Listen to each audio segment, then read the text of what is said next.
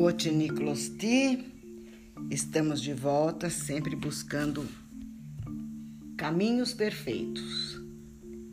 É claro, tentando aprender e perguntando, desde aqueles que conhecem as leis universais, conhecem o cosmos, conhecem a vida em profundidade como os sábios da antiguidade e perguntando aos modernos pensadores sobre os caminhos sociais, sobre os caminhos individuais, caminhos pessoais de inserção no todo do qual nós fazemos parte.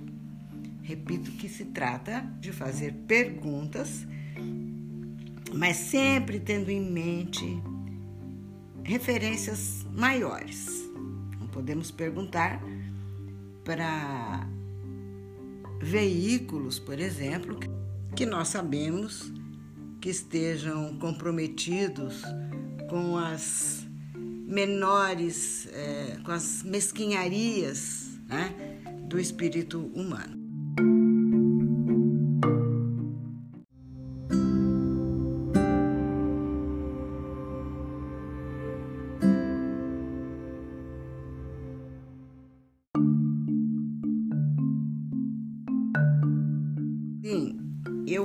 Volto a falar do tal, do caminho perfeito, e desta vez já faço de imediato uma referência a um volume enorme, enorme, um colosso de, de obra, publicado pela editora Block, chamada Imagem da China, e o autor é Dennis Bloodworth.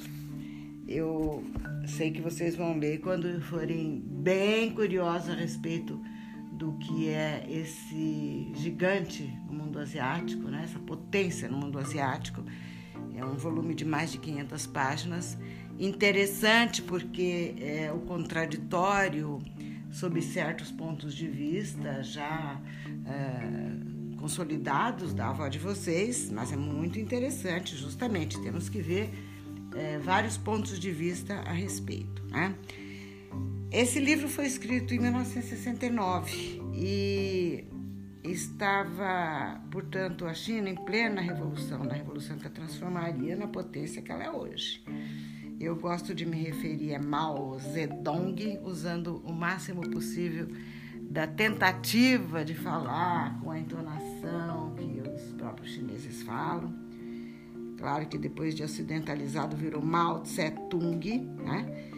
E ele governou a, a, ele conduziu a revolução chinesa e governou a, ajudou a estruturar a República Popular da China entre 1949 e 1976. O livro foi escrito justamente nesse intervalo de tempo, né, em 1969. E já que me referia a Mao Tung, Mao Zedong, quero lembrar que em algum momento, em algum lugar, ele disse em, a, a, respeito a, a guerras que guerra só de libertação. Eu achei muito, muito elucidativa essa afirmação. Grande parte das perguntas que a avó de vocês faz tem a ver com a inquieta sensação de que é, conciliando com diplomacia, com pedidos, com pleitos, é, as coisas parece que não funcionam a contento. Deveriam funcionar. Mas enquanto parece que parece que enquanto não há uma pressão mais forte, é, por parte das, das pessoas menos favorecidas, dos injustiçados, dos países oprimidos, daqueles que são vítimas de guerra, vítimas de guerra de dominação, dos povos como os indígenas eh, na América Latina, nos tempos de colonização. Estou falando novamente de tudo aquilo que sempre me intriga. Né? É, os fracos são oprimidos. O poder dói, poder, o poder expropria, o poder é, sendo exercido de uma forma não humanitária, não sábia, o poder expropria e dói. Então é, é nessa altura que acabo perguntando: meu Deus, será que o povo, as pessoas, os que sofrem, precisam enfurecer para conseguirem que seus, suas necessidades sejam atendidas? E aí vem uma resposta bem bacana com essa afirmação: guerra só de libertação. Bem, de certa forma, a, a, creio que vocês concordem comigo que há certos códigos, né? entre os estados constituídos, entre as nações, códigos de permissão e de validação de declarações de guerra. Eles, provavelmente, exista algum código, algum item naquele protocolo de, de, de nações que considere legítima uma guerra de libertação. Não sei, não sei. Não tenho certeza. Vou reler uma história da guerra e outros livros que eu vou sugerir há, há tempos, é, a seu tempo para vocês, porque muitas vezes os protocolos também são escritos por interesses de poderosos, e volta a palavra poder, que é, acabam fazendo as perguntas continuarem e continuarem e continuarem. Mas vamos voltar à China da antiguidade, a China de seis séculos, cinco séculos antes de Cristo. A China de, de tempo do, do, tempo em que também na Grécia Antiga os contemporâneos filósofos pensavam e pensavam com é, em códigos de comportamento com vistas à melhoria e ao crescimento do ser humano. Os códigos hoje são outros. Né? As bases sobre as quais se assenta o pensamento humano hoje, as estruturas políticas, sociais e econômicas sobre as quais se assenta o pensamento humano hoje, talvez já não permita mais aquela aspiração que tinham os sábios antigos.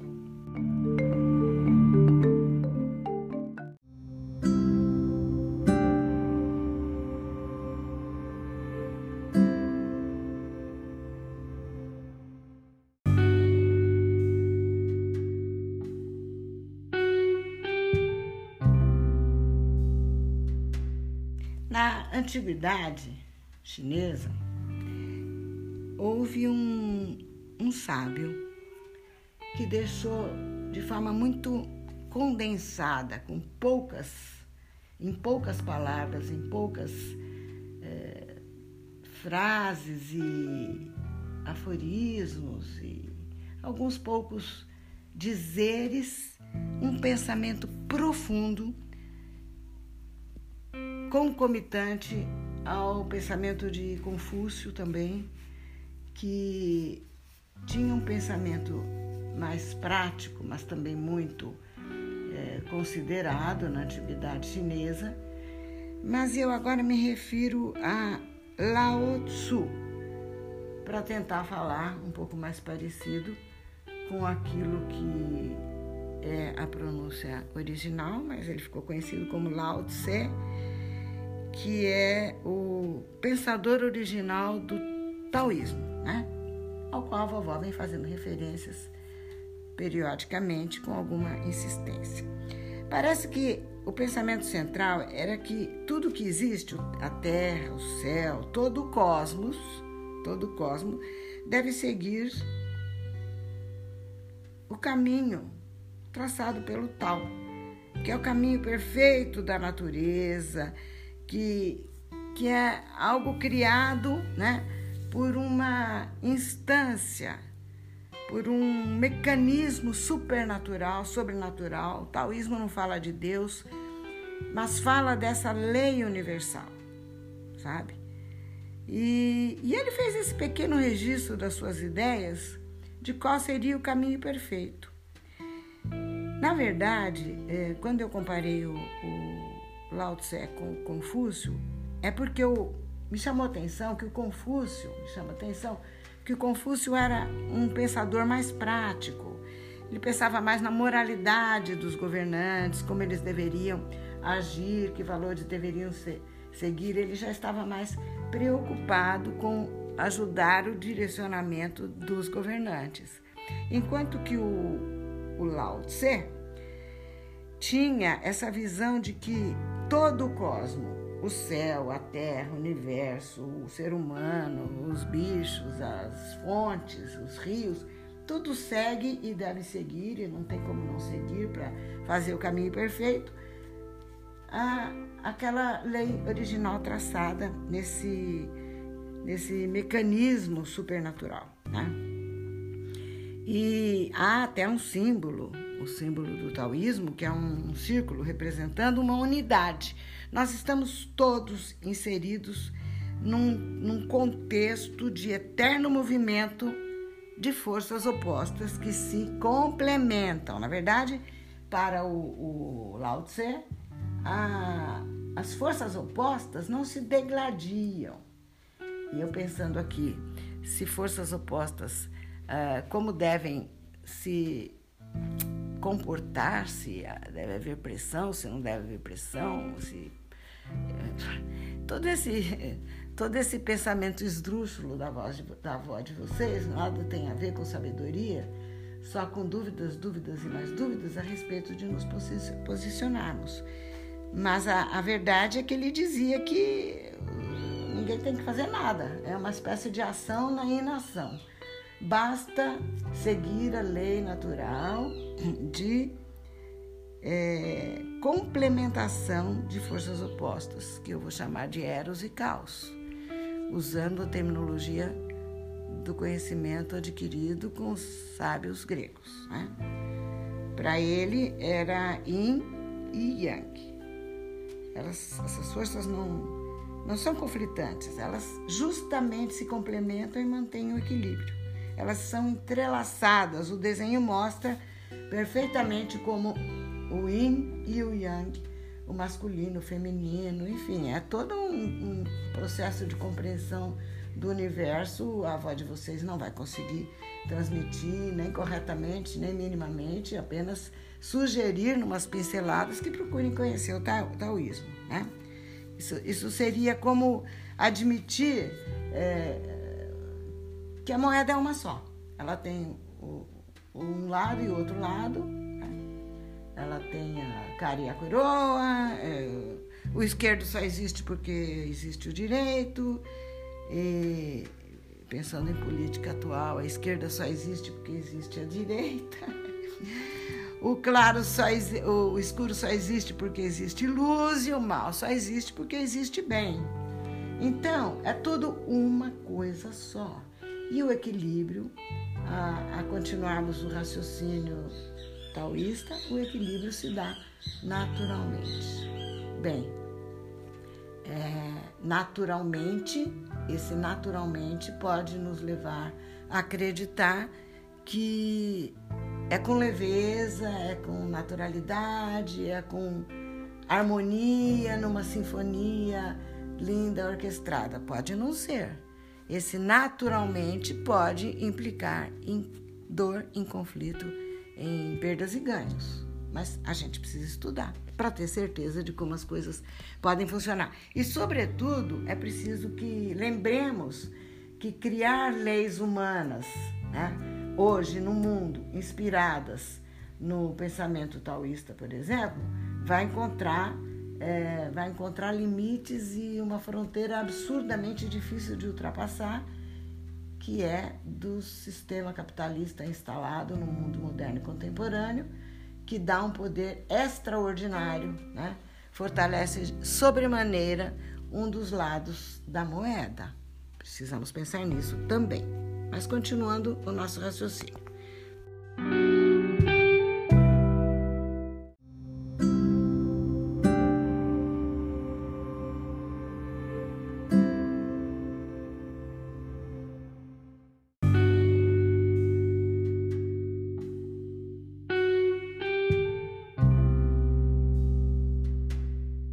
Falando da tentativa de vivermos uma sociedade é, equilibrada né, pelas leis universais, eu me lembro do tempo em que, em que era jovem e que havia um movimento hippie de jovens que queriam viver sob o lema de paz e de amor.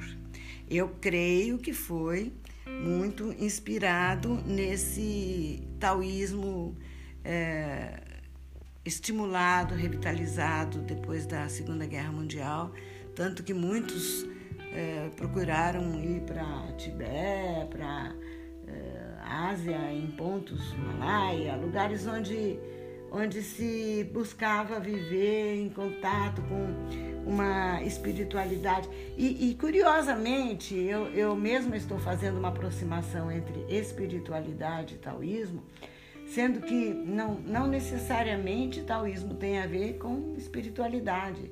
Taoísmo tem a ver com uma adequação do ser humano que pensa numa natureza, num cosmos que não se pensa. Né? Não, não sei se tem muito a ver com questões espirituais, mas naquele pós-guerra sofrido, o tempo da Guerra Fria, os jovens da minha geração procuravam paz, amor, elevação espiritual e misturavam todos os conteúdos numa coisa só, inclusive conteúdos não, não muito saudáveis, né? E, enfim, que não é o caso. Agora, é, ele, é, ele tem uma ligação também com a palavra beatnik. Beatnik eram pensadores, eram estudiosos, eram pessoas que procuravam realmente acrescentar alguma coisa a, a, uma, a uma sociedade que vivia numa dor tremenda de viver a Guerra Fria, de estar presenciando a Guerra Fria, de não ter muito alternativas além daquelas que o mundo cobiçoso, um mundo ganancioso, um mundo predador que se instalou no período da Guerra Fria. Né? Eles eram artistas, escritores, esses beatniks eram pessoas que tinham uma vida não propriamente espiritual, mas antimaterialista, procuravam liberdade, buscavam realização espiritual, tinham um certo inconformismo com as estruturas e vai, podemos dizer, um certo anarquismo latente, que também a mim me parece semelhante ao tal, a pregação taoísta, porque não existe regra no taoísmo. A regra é a adaptação ao ritmo da natureza. Né? Então eu me lembro desses hippies, desses beatniks, e penso que a busca era por paz, amor, equidade, justiça, equilíbrio e muito amor no, na humanidade.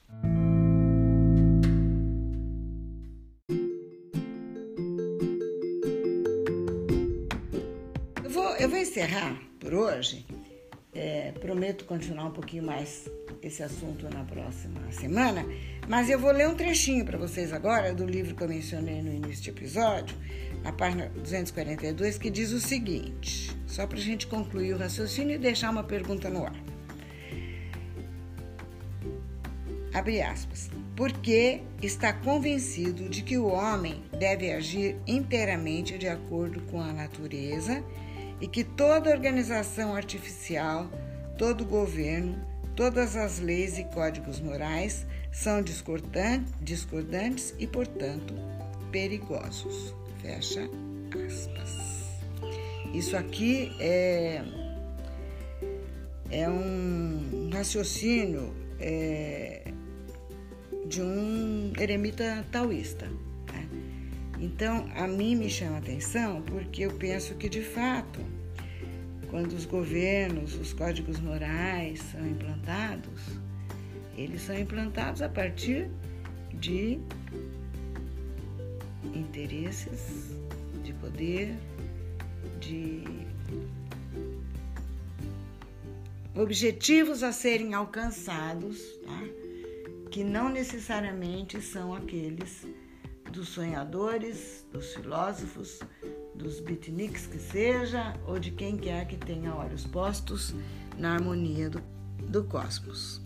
Mas para que eu não me despeça sem deixar um alento, porque tenho esse alento, tenho essa esperança e o conhecimento de que é, a ação de Eros no caos é sempre uma ação organizadora de uma nova ordem, né? de, um, de um novo cosmos. Aquilo é um movimento eterno de organização, desorganização, assim como eu imagino que o movimento das forças é, complementares em Yang também levem sempre a uma nova ordem. Então, a longo, longuíssimo prazo, a esperança é de que a sabedoria é, intrínseca da natureza, dessa instância organizadora da natureza, nos leve a um mundo melhor.